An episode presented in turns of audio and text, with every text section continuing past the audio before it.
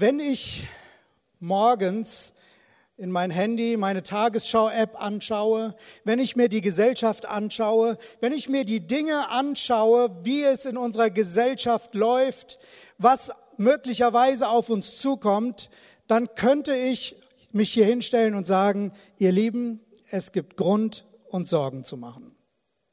Richtig? Es gibt so viele Herausforderungen.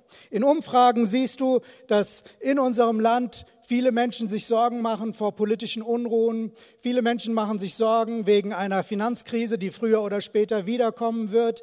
Menschen machen sich Sorgen darüber, ähm, Terrorattacken oder was es alles geben kann. Und diese Sorgen haben das Potenzial, das Leben zu belasten und niederzudrücken. Wenn wir in Wikipedia, wir werden gleich noch in die Bibel schauen, aber ich habe auch in Wikipedia geschaut. Wenn wir in Wikipedia hineinschauen nach dem Stichwort Sorgen, dann liest du, dass es eine Aufmerksamkeitsverschiebung ist in Richtung auf negative Möglichkeiten, die in der Zukunft kommen kann. Das heißt, mein Fokus ich habe das gesamte Leben vor mir, aber wenn ich mir Sorgen mache, dann entsteht eine Angst. Ich fokussiere mich auf mögliche negative Dinge. Und was heißt das? Ich entwickle eine Angst vor Dingen, die kommen könnten, die mich treffen könnten. Und das kann ein Leben total krank machen. In der Psychologie ist es bekannt, dass Menschen durch Sorgen krank werden. Sorgen können so unterschiedliche Facetten haben. Manchmal besuchen uns nur die Sorgen wie ein, ein Freund, der alle paar Jahre mal vorbeikommt. Manchmal sind Sorgen, dass sie ähm, hinter einem Baum hervorschauen wie so ein Kind, was einen einfach mal anlächelt. Aber Sorgen können auch so viel massiver werden, vor allem wenn wir den Blick darauf richten und uns damit auseinandersetzen. Und ich rede nicht darüber, dass wir uns nicht mit Realitäten auseinandersetzen müssen. Ich sage nicht, dass wir uns nicht Dinge anschauen müssen, wie sie sind. Ich sage auch nicht, dass wir nicht auf eine gesunde Art Vorsorge treiben sollten, auf zu schauen und vorbereitet sind auf mögliche Dinge. Aber das Problem ist, wenn Sorgen die Kontrolle übernehmen, wenn unser Denken ähm, von Sorgen kontrolliert wird, wenn die Nächte schlaflos werden, weil Sorgen anfangen uns zu beherrschen, dann erleben wir etwas, was Gott sich nicht so gedacht hat. Und deswegen möchte ich mit euch hineinspringen und möchte ähm, ein paar Worte Jesu vorlesen aus Matthäus 6, aus der Bergpredigt und damit eine Perspektive reingeben, wie Gott sie uns gibt. Jesus redet hier und sagt, darum sage ich euch, sorgt euch nicht um euer Leben. Sorgt euch nicht, was ihr essen und trinken werdet. Auch nicht um euren Körper oder Leib, was ihr anziehen werdet. Ist nicht das Leben mehr als die Nahrung und der Leib mehr als die Kleidung? Seht die Vögel unter dem Himmel an. Sie sehen nicht, sie ernten nicht, sie sammeln nicht in die Scheunen und euer himmlischer Vater ernährt sie doch. Seid ihr denn nicht viel kostbarer als sie? Wer ist aber unter euch, der seinem Leben eine Elle zusetzen könnte, wie sehr er sich auch darum sorgt? Und warum sorgt ihr euch um die Kleidung? Schaut doch auf die Lilien auf dem Feld, wie sie wachsen. Sie arbeiten nicht, auch spinnen sie nicht. Ich sage euch, dass auch Salomo in all seiner Herrlichkeit nicht gekleidet gewesen ist wie eine von ihnen. Wenn nun Gott das Gras auf dem Feld so kleidet, das doch heute steht und morgen in den Ofen geworfen wird, sollte er das nicht vielmehr für euch tun, ihr Kleingläubigen? Darum sollt ihr nicht sorgen und sagen, was werden wir essen, was werden wir trinken, womit werden wir uns kleiden. Nach dem allen trachten die Heiden, also die, die Gott nicht kennen. Denn euer himmlischer Vater weiß, dass ihr all dessen bedürft. Trachtet zuerst nach dem Reich Gottes und nach seiner Gerechtigkeit, so wird euch das alles zufallen. Darum sorgt nicht für morgen, denn der morgige Tag wird für das Seine sorgen. Amen. Was Jesus hier sagt, ist revolutionär hineingesprochen in unsere Zeit. Er sagt, es gibt keinen Grund, wenn du ein Kind Gottes bist, dass du dir Sorgen machst. Es gibt keinen Grund, dass du dir Sorgen machst. Es ist eigentlich nicht nur eine Möglichkeit, sich keine Sorgen zu machen, sondern es ist etwas wie ein Auftrag. Er sagt, sorgt euch nicht. Du musst dich nicht sorgen. Warum? Wenn du ein Kind von Gott bist, wenn er dein himmlischer Vater ist, er redet hier immer vom himmlischen Vater, wenn Gott dein Vater ist, dein Vater weiß, was du brauchst und er will es dir geben. Als ich mich vorbereitet habe auf diese Predigt, habe ich das einfach so stark empfunden. Ich weiß nicht, wer das braucht hier, aber Gott will zu dir heute Morgen sagen, ich bin dein Versorger. Ich bin dein Versorger. Und für Gott ist nichts unmöglich. Wisst ihr, für Gott sind unmögliche Krisensituationen Möglichkeiten, seine Versorgung zu zeigen. Nach dem ersten Gottesdienst kam jemand auf mich zu, der gesagt hat, du, das hat so in mein Leben hineingesprochen, weil in unserer Situation ist es so, ich bin im Augenblick arbeitslos und die Ausgaben sind höher als das, was wir haben. Aber ich habe erlebt, dass jeden Monat genug da war und extra Sachen, die fällig geworden sind, irgendwie ist es möglich geworden. Einmal habe ich einen Briefumschlag mit Geld in meinem, äh, in meinem, Briefkasten gefunden und er hat verschiedene andere Dinge erzählt, wo er gesagt hat, da habe ich die Versorgung Gottes erlebt. Gott kann dich versorgen und er will dich versorgen. Die Bibel ist voll von diesen Beispielen. Einmal war der Prophet Elia und er musste sich verstecken vor dem König Ahab es war eine Trockenzeit, eine Hungersnot, es war eine schwierige Situation und er wurde verfolgt. Also eine schwierige Situation, wie sie wahrscheinlich wenige von uns erlebt haben. Und er ist geflüchtet in die Wildnis und hat sein Zelt aufgebaut an einem Bach. Und dann hat Gott ihn mehrere Jahre versorgt, indem er Raben jeden Tag gebracht hat. Und die haben etwas fallen lassen, also nicht das, was ihr jetzt denkt, sondern die haben Brot fallen lassen, die haben Fleisch fallen lassen, die sind gekommen, die haben Elia jeden Tag versorgt. Jeden Tag. Für Gott ist nichts unmöglich. Er kann dich in jeder Situation versorgen. Und ich möchte über zwei Arten der Versorgung reden, die Gott uns gibt. Das erste ist die natürliche Versorgung und das realisieren wir oft gar nicht so als eine Versorgung von Gott. Warum? Weil es so natürlich funktioniert und scheinbar so normal ist in dieser Welt. Gott versorgt uns durch unsere Fähigkeit zu arbeiten, mit dem umzugehen, was diese Welt einfach bietet. In früheren Zeiten war das die Landwirtschaft, war das Viehwirtschaft. Ähm, Menschen haben damit gearbeitet, man hat eine Ernte, man hat Vieh gehabt ähm, und davon hat man gelebt. Mit der Zeit sind die, die ähm, Berufe sehr viel komplizierter geworden. Die wenigsten von uns haben noch mit Landwirtschaft oder Viehwirtschaft zu tun. Wir profitieren nur davon und essen das. Aber andere Berufe, mein Beruf, dein Beruf, wenn du arbeitest, macht es möglich, dass du versorgt bist. Und das ist eine ganz natürliche Versorgung. Wir vergessen oft, dass Gott uns die Fähigkeit gegeben hat, für unsere Versorgung in den Umständen, in denen wir leben, zu sorgen. Wir können etwas dazu beitun, beitragen. Und die Bibel ist da sehr deutlich. Wir sollen diese Möglichkeit auch nutzen. Wir sollen uns nicht faul in die, in die, in die Hängematte legen und andere für uns sorgen lassen, sondern wir sollen das investieren. Und das ist eine der Arten, wie Gott uns versorgt. Die natürliche Versorgung. Und lass uns ehrlich sein, wir leben in einem Land, wo eine gute Grundversorgung gewährleistet ist. In anderen Ländern sieht es ganz, ganz anders aus. Aber auch in Zeiten, wenn, wenn wir hier arbeitslos werden, gibt es immer noch eine Grundversorgung, die gewährleistet ist.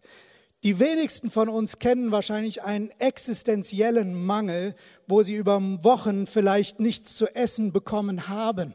Die meisten von uns haben eher das Problem, dass sie zu viel Essen bekommen haben. Aber dieser existenzielle Mangel ist ein wirklicher Mangel. Aber trotzdem gibt es etwas in unserer Gesellschaft, was ich ein Mangeldenken nenne. Das heißt, wir haben keinen existenziellen Mangel, aber viele von uns empfinden einen Mangel, empfinden, dass sie nicht genug haben. Warum? Weil man sich bestimmte Dinge anschaut, bestimmte Dinge wünscht, die über der normalen Versorgung liegen. Und man denkt, man hat nicht genug. Und was ist die Wirkung? Man wird undankbar gegenüber der Grundversorgung, die man hat. Jesus hat uns etwas gezeigt. Immer wenn er gegessen hat, dann lesen wir davon, dass er vor dem Essen gebetet hat. Diese Tischgebet-Tradition, ich glaube, dass das eine sehr gute Tradition ist, weil was lesen wir von Jesus? Er dankte und er brach das Brot. Das heißt, er hat einen Moment innegehalten und es nicht als selbstverständlich genommen, dass er versorgt war, sondern Gott, dem himmlischen Vater, dafür gedankt.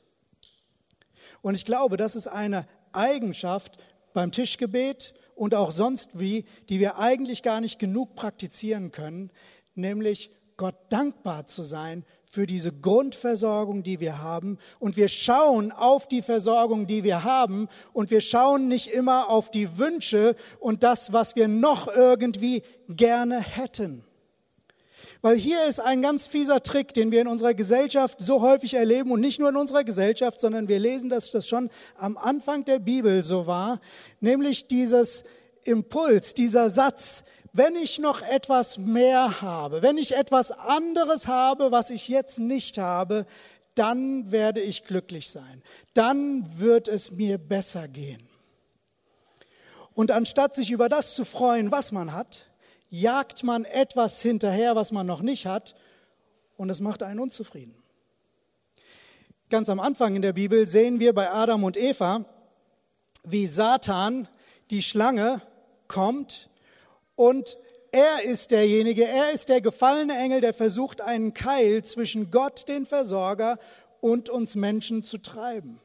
Und das ist genau die Botschaft. Er sagt zu Eva, schau dir doch diese Frucht an, wenn du davon isst, Du hast so viel Früchte, aber er lenkt den Blick weg von dem, was sie haben, hin auf das, was nicht für sie bestimmt war.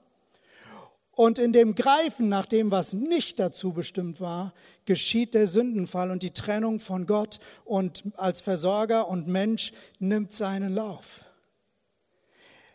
Es gibt jemanden, der uns mit Unzufriedenheit füttern will. Und wir schauen auf das, was wir nicht haben, anstatt dankbar zu sein für die Versorgung, die wir haben. Und in unserem Land sind wir so gut versorgt. Aber lass uns ehrlich sein, unsere Gesellschaft ist so unzufrieden, oder? So wenig Dankbarkeit für das, was da ist. Ich rede nicht darüber, dass wir nicht Wünsche haben dürfen. Gott will uns auch mehr als die Grundversorgung geben. Da ist die Bibel sehr, sehr deutlich dafür. Aber der Punkt ist, wenn ich den Fokus verschiebe, dann werde ich unzufrieden und ich ehre nicht die Versorgung, die Gott mir gibt. Ich bin nicht dankbar und ich baue ein Unzufriedenheitsfundament, anstatt glücklich zu sein mit Gott in dem, wo ich drin bin. Als Kaline und ich früh verheiratet waren, ähm, in den ersten Jahren hat sich so ein Wunsch breit gemacht. Wir haben uns das sehr gewünscht, dass wir ein Eigenheim haben, dass wir ein eigenes Haus haben, ähm, wo wir zu Hause sind, wo wir Familie leben können und ähm, auch als Alters, ja, wenn man das so sagen kann, Altersruhesitz, wo wir irgendwie alt werden können. Und das war so eine Vorstellung von dem Eigenheim, was wir uns gewünscht haben. Und dann haben wir geschaut und gemacht, wie das viele machen. Das ist ganz normal. Man überlegt, was hat man an Geld, was verdient man, können wir da etwas möglich machen, was kostet das denn? Und man überlegt und man plant und schaut, ist irgendwo eine Tür offen. Und es ging keine einzige Tür auf. Nichts war möglich mit dem, was ich verdient habe, mit dem, was an Möglichkeiten da war. Und dann hatten wir ruckzuck drei Kinder und dann sind die Herausforderungen da und es war nichts möglich. Keine Tür ging auf. Und wir haben gemerkt, dass wir unzufrieden geworden sind mit dem, was wir haben. Wir waren versorgt mit einer Wohnung, aber unser Wunsch und unser Fokus war verschoben hin auf etwas, was wir nicht hatten. Und wir waren nicht mehr dankbar für das, was wir haben, sondern wir waren undankbar über das, was wir hatten, weil wir uns gedacht haben, eigentlich sollten wir etwas anderes haben. Bis wir irgendwann gemerkt haben, das kann es nicht sein. Diese Unzufriedenheit ist nicht der Plan Gottes. Gott sagt zu uns, dass wir glücklich sein sollen in unserem Leben. Und es war eine Entscheidung zu sagen, Gott, ob wir in einem Eigenheim alt werden oder in einer Mietwohnung oder unter der Brücke, solange wir dich haben, ist alles in Ordnung.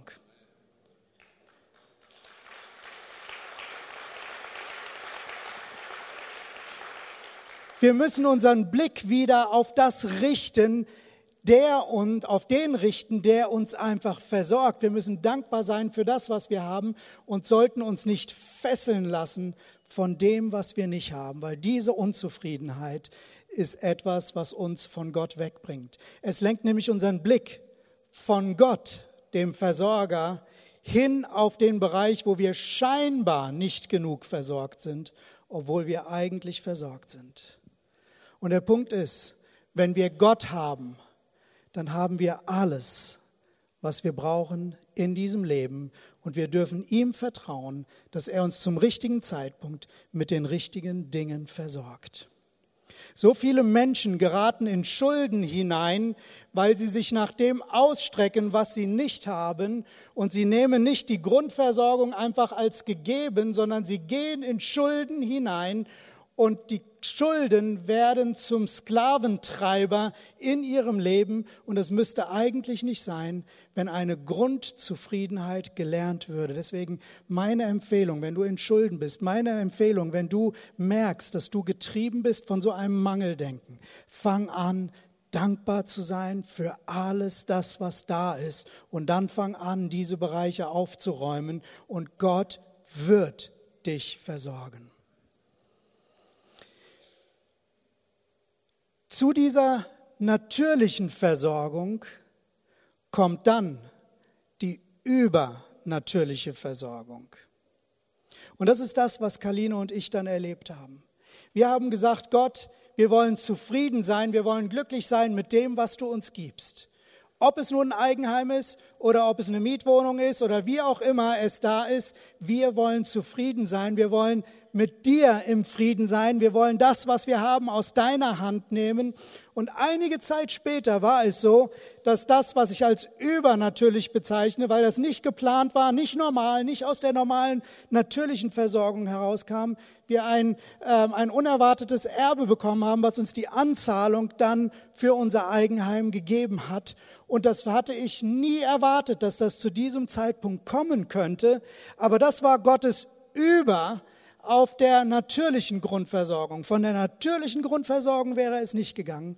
Aber Gott hat unser Herz gesehen und da hat er gesehen, dass er etwas hineinlegen kann, weil er uns wichtiger war als die Sache.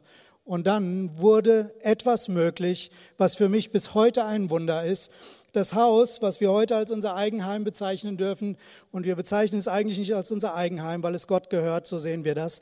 Aber das, was wir haben, was wir leben dürfen, ist größer als alles, was wir uns in unserem Mangeldenken vorher vorgestellt haben. Es ist besser, es hat einen schöneren Garten, weil Gott auch ein übernatürlicher Versorger ist. Mit der natürlichen Versorgung wäre das nie möglich geworden, was Gott übernatürlich möglich gemacht hat. Und das bringt mich zu dem Punkt, wo ich über die übernatürliche Dimension Gottes reden will in seiner Versorgung, weil Gott hat so viel mehr, Gott ist so viel mehr, Gott hat Möglichkeiten, wo wir keine Möglichkeiten haben. Wenn wir in die Bibel hineinschauen, dann sehen wir, dass er ein zwei Millionen Volk 40 Jahre lang in der Wüste jeden Tag mit Manna, jeden Tag mit Wachteln, mit Fleisch versorgt hat was für eine logistische Meisterleistung. Also ich hatte schon Probleme, eine fünfköpfige Familie satt zu kriegen, aber Gott macht das mit seinem Volk einfach so nebenbei. Diese übernatürliche Dimension, sie ist für Gott überhaupt kein Problem. In einer Geschichte in der Bibel sehen wir eine Witwe, ihr Mann war gestorben, sie war mit ihren beiden Söhnen in Schulden geraten und ein existenzieller Mangel war da, weil die Gläubiger kamen und sie wollten die Söhne ähm, in, in die Sklaverei verkaufen, damit dadurch die Schulden beglichen werden. Und ähm, Elisa, der Prophet, führt diese Frau hinein in die übernatürliche Versorgung.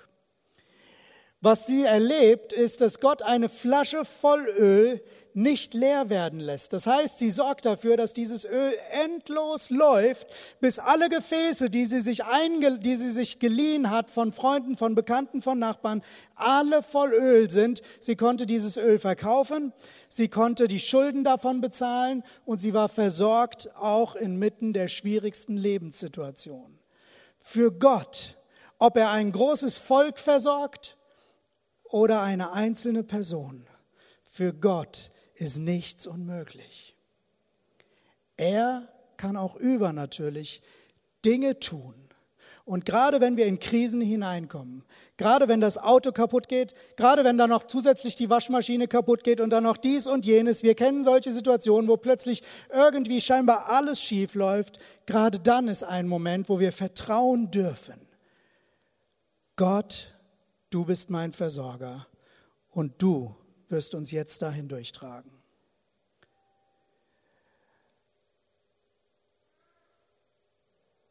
Diese Momente sind die Momente, wo wir uns an Gott wenden dürfen und das praktizieren dürfen, was Petrus in 1. Petrus 5, Vers 7 sagt. All eure Sorge werft auf ihn, auf Jesus, denn er sorgt für euch.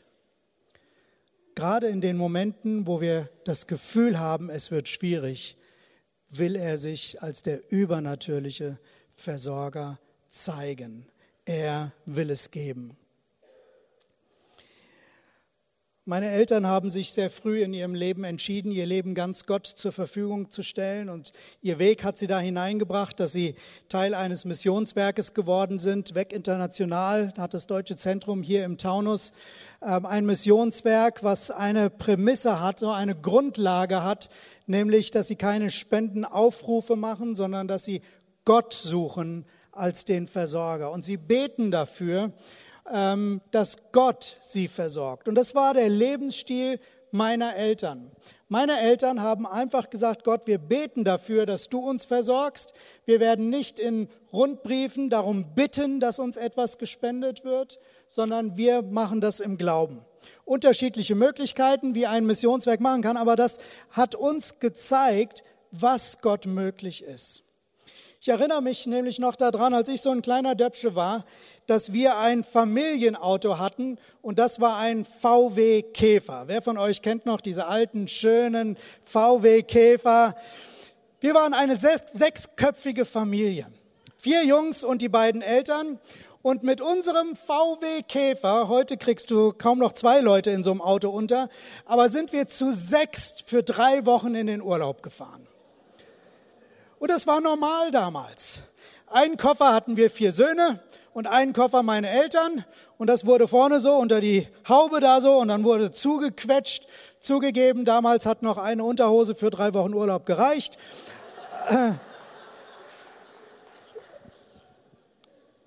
Aber so war das Leben damals. Und es war wunderbar, dieses Familienauto zu haben. Gott hatte unsere Familie offensichtlich damit versorgt. Aber irgendwann hat dieses Auto den Geist aufgegeben. Und was meine Eltern damals gemacht haben, das war das Prinzip, nach dem sie gelebt haben. Sie haben dafür gebetet. Sie haben keinen Rundbrief geschrieben, wir brauchen ein neues Auto, sondern sie haben Gott gesagt, Gott, du bist unser Versorger, versorg du uns mit dem neuen Auto.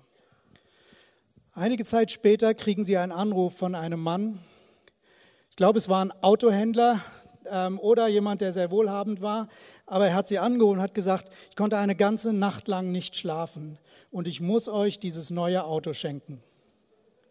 Und dann haben wir als Familie ein neues Familienauto bekommen, nämlich ein VW-Variant in Silber. Wir haben ihn Silberpfeil genannt und ab da durfte jeder von uns drei Unterhosen mit in den Urlaub nehmen. Gott, für Gott ist alles möglich. Für Gott ist alles möglich. Was haben meine Eltern gemacht? Sie haben das praktiziert, was Jesus hier sagt. Trachte zuerst nach meinem Reich, nach dem Reich Gottes. Richte dich aus auf Gott. Richte dich aus auf die Beziehung zu Gott. Setz dein Vertrauen auf ihn und dann wird er dich versorgen.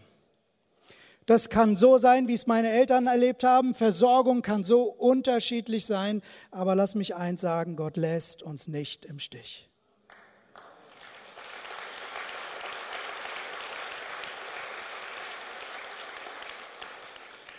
Die Frage, die wir uns stellen müssen, ist, wie positionieren wir uns, sodass wir diese Versorgung bekommen können. Der erste Punkt haben wir in der Schriftstelle gesehen, die Beziehung zum himmlischen Vater. Die Frage für dich ist, ist Gott dein Vater? Hast du diese Beziehung zu ihm?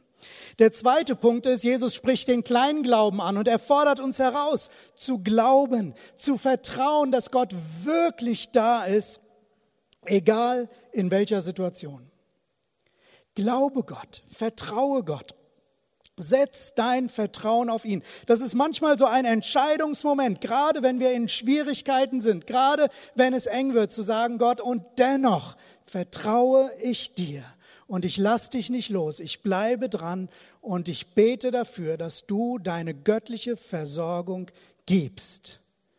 Und selbst wenn es eine Zeit lang dauert, du wirst erleben, wie er Dinge möglich macht, die aus dem Natürlichen heraus nicht möglich waren.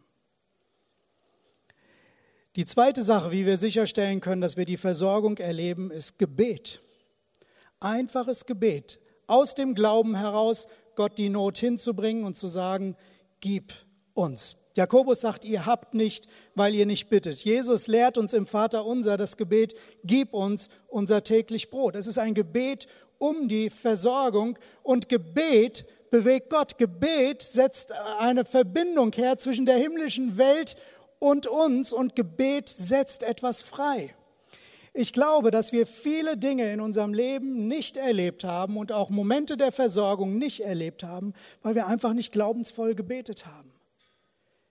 Bittet und es wird euch gegeben, sagt Jesus. Investiere deinen Glauben hinein in Gebet und bitte ihn. Und dann gibt es eine dritte Sache, was das Wort Gottes uns sagt darüber, wie wir an die himmlische Versorgung angeschlossen sein können. Und davon haben wir letzte Woche gehört. In Maleachi 3 lesen wir darüber, dass es etwas gibt, was Gott dazu bringt, die Schleusen des Himmels über uns zu öffnen. Und das ist der Zehnte und das ist das Opfer. Da redet Gott davon und sagt, sei treu da drin, den Zehnten zu geben, sei treu darin, über den Zehnten hinaus das Opfer zu geben und prüfe mich doch, ob ich nicht die Schleusen des Himmels über dir öffnen werde, sprich, dass meine göttliche Versorgung dann nicht im Überfluss auf dich kommen wird.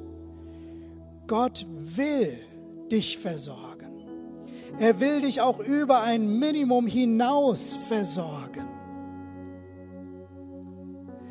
Aber es liegt auch an uns, ob wir die Schleusen des Himmels über uns öffnen oder nicht. Was wir hier sehen, ist das Prinzip dessen, dass Gott uns alles schenkt. Gott versorgt uns mit dem, was ich bekomme, mit dem, was auf meinem Konto landet, Gehaltszahlung oder wie auch immer. Und ich entscheide dann, nach dem biblischen Standard zu leben, zu sagen, 10 Prozent, Gott, gebe ich dir davon zurück, weil so funktioniert ich sage mal, das System deines Reiches, Gemeinde, 10% gehen in die Gemeinde hinein, damit die Dinge der Gemeinde laufen können. Und Opfer geht darüber hinaus zu sagen, ich investiere in bestimmte Projekte, wie jetzt unser Herz für sein Haus oder auch für Arme etwas zu geben. Vor einiger Zeit hat mich eine Bibelstelle sehr berührt. In Apostelgeschichte 10 lesen wir, wie ein Engel zu Cornelius, einem Hauptmann, kommt. Und dieser Engel sagt zu ihm folgendes, Cornelius, deine Gebete und deine Almosen sind vor Gott gekommen. Deine Gebete bringen dich in Berührung mit Gott und deine Almosen, das, was du als Opfer gegeben hast, das, was du für Arme gegeben hast, vielleicht ein Patenkind, vielleicht irgendein Projekt oder eine Not, die du siehst und du sagst, hier mache ich einen Unterschied, hier investiere ich, hier gebe ich. Und Malachi 3 sagt, prüfet mich doch da drin, ob ich nicht die Fenster des Himmels über euch öffnen werde. Ich glaube, dass Gott uns zusagen will, du brauchst keinen Mangel zu haben. Ich will dir alles geben. Das heißt nicht, dass nicht auch schwierige Zeiten kommen werden. Wir haben vom tiefsten Tal gesungen, Aber Gott geht mit uns durch das tiefste Tal und Gott versorgt uns im tiefsten Tal. Und im Psalm 23 lesen wir, was am Ende des tiefsten Tales ist, nämlich Gott, du deckst mir einen Tisch im Angesicht meiner Feinde. Gott versorgt dich auch durch Schwierigkeiten hindurch. Und du darfst dein ganzes Vertrauen auf ihn setzen. Amen. Amen. Lasst uns beten. Lasst uns beten. Lasst uns die Augen schließen.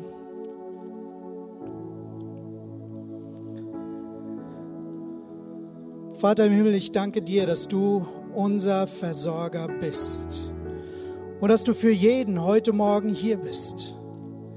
Dass du als Versorger über Groß und Klein in herausfordernden Situationen oder auch wenn wir gerade genug haben, du als himmlischer Vater da bist und wie Jesus es sagt, du kennst uns, du hältst uns für wertvoll und so wie sogar Spatzen versorgt werden, Herr, so willst du uns versorgen reichlich und mehr. Und wir danken dir dafür. Danke, dass du unser Vater bist. Und an dieser Stelle möchte ich einfach die Frage stellen, ob jemand hier ist, der sagt, ich kenne Gott noch gar nicht als meinen Vater. Ich habe diese Beziehung zu Gott als meinem himmlischen Vater eigentlich noch gar nicht. Von Gott gehört, vielleicht habe ich auch mal gebetet, aber diese Beziehung zu ihm, mit ihm zu leben, das habe ich noch nicht gemacht. Und in jedem Gottesdienst erleben wir eigentlich, dass Menschen eine Entscheidung treffen und Ja sagen zu Gott und sagen, Gott, ja, ich will mit dir leben.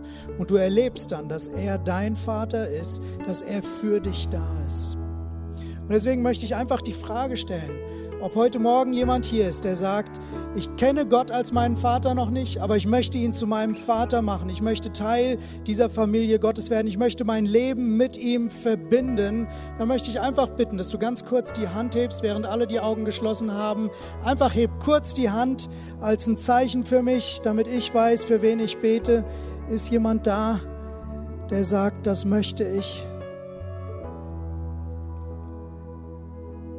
Dankeschön. Ist jemand da, der sagt, ich möchte mein Leben mit Gott verbinden? Danke. Ich möchte kurz ein Gebet sprechen. Und das ist ein Gebet, mit dem du Gott zu deinem Vater machst und Gott dich zu deinem Kind macht. Und ich lade dich ein, dieses Gebet mir einfach nachzusprechen und die ganze Gemeinde einfach zur Unterstützung es mitzusprechen. Vater im Himmel, ich komme heute zu dir und ich vertraue dir mein Leben an. Ich will dein Kind sein. Und ich bitte dich, dass du mir vergibst. Vergib mir, was ich falsch getan habe. Mach mein Leben neu.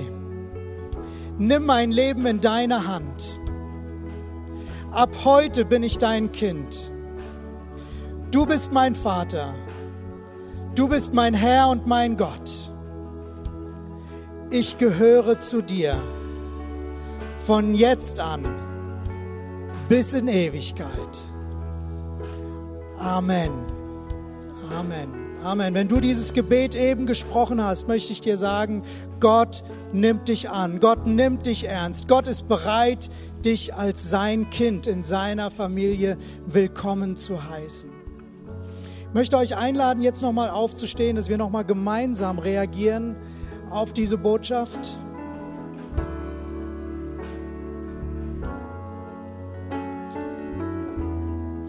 Und ich habe gesagt, Gott ist dein Versorger. Er ist da für dich. Und um an die Versorgung angeschlossen zu sein, heißt es, ihm zu vertrauen. Heißt es, loszulassen.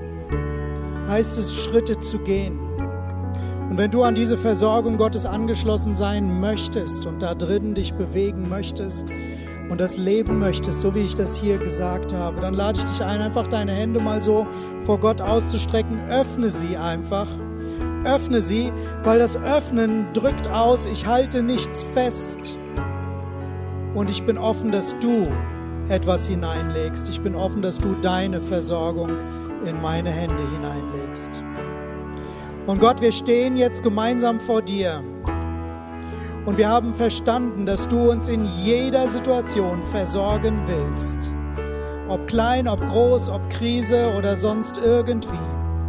Herr, du versorgst uns im materiellen, du versorgst uns im beziehungsmäßigen, du versorgst uns im sozialen, du versorgst uns einfach in jedem Bereich unseres Lebens.